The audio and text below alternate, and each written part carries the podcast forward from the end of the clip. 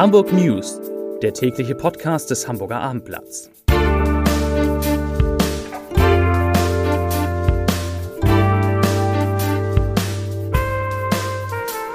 Herzlich willkommen. Mein Name ist Lars Heider und heute geht es in diesem Podcast um die Lockerungsbeschlüsse des Hamburger Senats in der Corona-Politik und das ganz ausführlich. Weitere Themen. Die Hamburger Politik verliert einen ihrer härtesten Kritiker und zwar auf eine interessante Weise. Die Mieten in Hamburg sinken und die Douglas-Chefin Tina Müller verrät, was aus ihren Filialen wird. Dazu gleich mehr. Zunächst aber wie immer die Top 3, die drei meistgelesenen Themen und Texte auf abendblatt.de. Auf Platz 3 BUND-Chef wechselt die Seiten. Auf Platz 2 beim HSV steht jetzt ein Großreinemacher an. Und auf Platz 1 Gastronomie, Läden, Masken, so lockert Hamburg. Das waren die Top 3 auf abendblatt.de.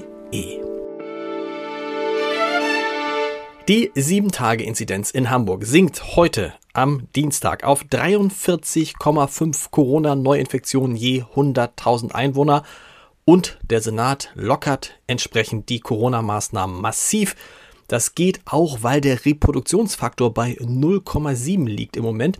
Und bei einem Reproduktionsfaktor von 0,7, da halbiert sich die 7-Tage-Inzidenz innerhalb einer Woche. Das heißt, wir können darauf hoffen, dass wir in einer Woche bereits eine 7-Tage-Inzidenz von 21 haben und dann innerhalb von zwei Wochen eine 7-Tage-Inzidenz von knapp 10. Und ich habe jetzt alles, was sich in Hamburg ab dem 22. Mai in Sachen Corona ändert, für Sie mitgebracht. Das ist ganz schön viel und ich versuche es so schnell wie möglich einmal aufzuzählen. Also, die Kontaktbeschränkung, die wird erweitert auf fünf Personen aus zwei Haushalten, wobei Kinder bis 14 Jahre nicht mitgerechnet werden. Das war Punkt 1. Punkt 2. Der Einzelhandel wird geöffnet mit einer Personenzahlbegrenzung, die sich wie bisher an der Verkaufsfläche orientiert. Ein tagesaktueller Schnelltest ist nicht nötig, um den Einzelhandel zu besuchen. Punkt 3. Die Außengastronomie wird geöffnet mit der Voraussetzung, dass jeweils höchstens fünf, Person, fünf Personen aus maximal zwei Haushalten an einem Tisch sitzen. Auch dort ist ein Schnelltest nicht erforderlich. Viertens. Bei Einlass in Museen, Gedenkstätten und Ausstellungshäusern entfällt die Testpflicht, solange die 7-Tage-Inzidenz wie bisher unter 50 liegt. Fünftens. Kontaktfreier Sport in Gruppen ist wieder mit bis zu 10 Erwachsenen im Freien auch auf Sportanlagen möglich. Sechstens, Kindersport im Freien ist mit bis zu 20 Kindern möglich. Siebtens, Freibäder können verbunden mit einer Testpflicht sowie einer digitalen Kontaktnachverfolgung wieder eröffnen. Das Programm zum Schwimmunterricht für Kinder wird auch in Hallenbädern ermöglicht, ganz wichtig. Achtens, Kindergeburtstagsfeiern können mit bis zu 10 Kindern im Alter von bis zu 14, 14 Jahren in privaten Wohnungen stattfinden.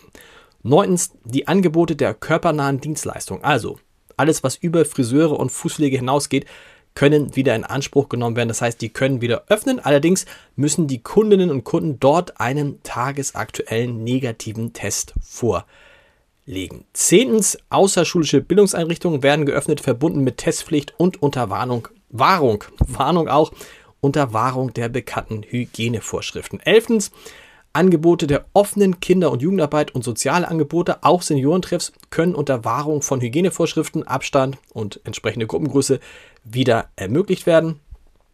Zwölftens, der praktische Fahrunterricht ist wieder erlaubt, verbunden mit einer Testpflicht. 13, die Maskenpflicht in Parks, Grünanlagen und privaten Kraftfahrzeugen wird aufgehoben. 14, Veranstaltungen unter freiem Himmel, die der Unterhaltung des Publikums gelten, was sollten sie sonst tun, sind mit bis zu 250 Personen erlaubt.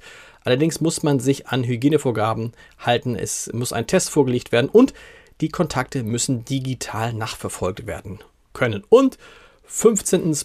Bei Gottesdiensten und ähnlichen religiösen Handlungen entfällt die bisherige Anzeigepflicht einer Teilnehmerzahl von über 10 Personen. All das gilt ab dem 22. Mai. Und die Öffnung von Theatern und Konzerthäusern, die ist dann ab dem 18, 28. Mai geplant, wenn das mit der Inzidenz so bleibt.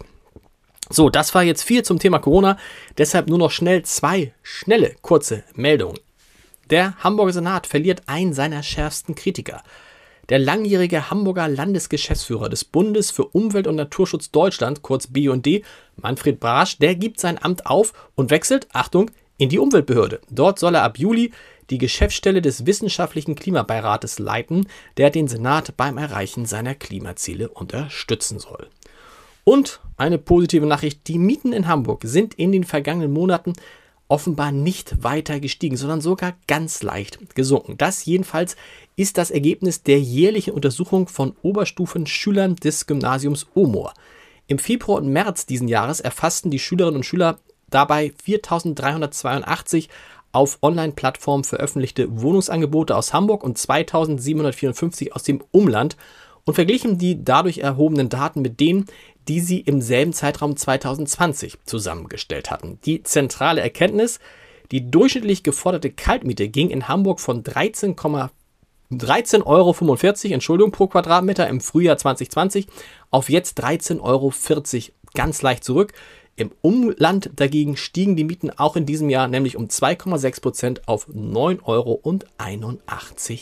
Und einen Podcast-Tipp habe ich natürlich auch noch für Sie mitgebracht. Am 24. Mai 1910 erteilte Bertha Kolbe, Chefin des Seifenherstellers J.S. Douglas, eigentlich Douglas, den Schwestern Anna und Maria Carstens die Erlaubnis, eine Parfümerie in Hamburg unter dem Namen Douglas zu eröffnen. Und jetzt feiert das allseits bekannte Unternehmen seinen 111. Geburtstag. Douglas macht heute rund 3 Milliarden Euro Umsatz im Jahr, hat 20.000 Mitarbeiter und hat wieder eine Frau an der Spitze. Tina Müller spricht in Entscheidertreffen Heider mit mir über die Start-up-Schwestern und über Biokosmetik, die Rolle der Filialen in einer digitalen Welt und über ihre ungewöhnliche Karriere, die sie eigentlich zu Bayersdorf führen sollte. Hören Sie mal rein unter www.abendblatt.de slash Entscheider und wir hören uns morgen wieder um Punkt 17 Uhr mit den Hamburg News. Bis dahin, tschüss!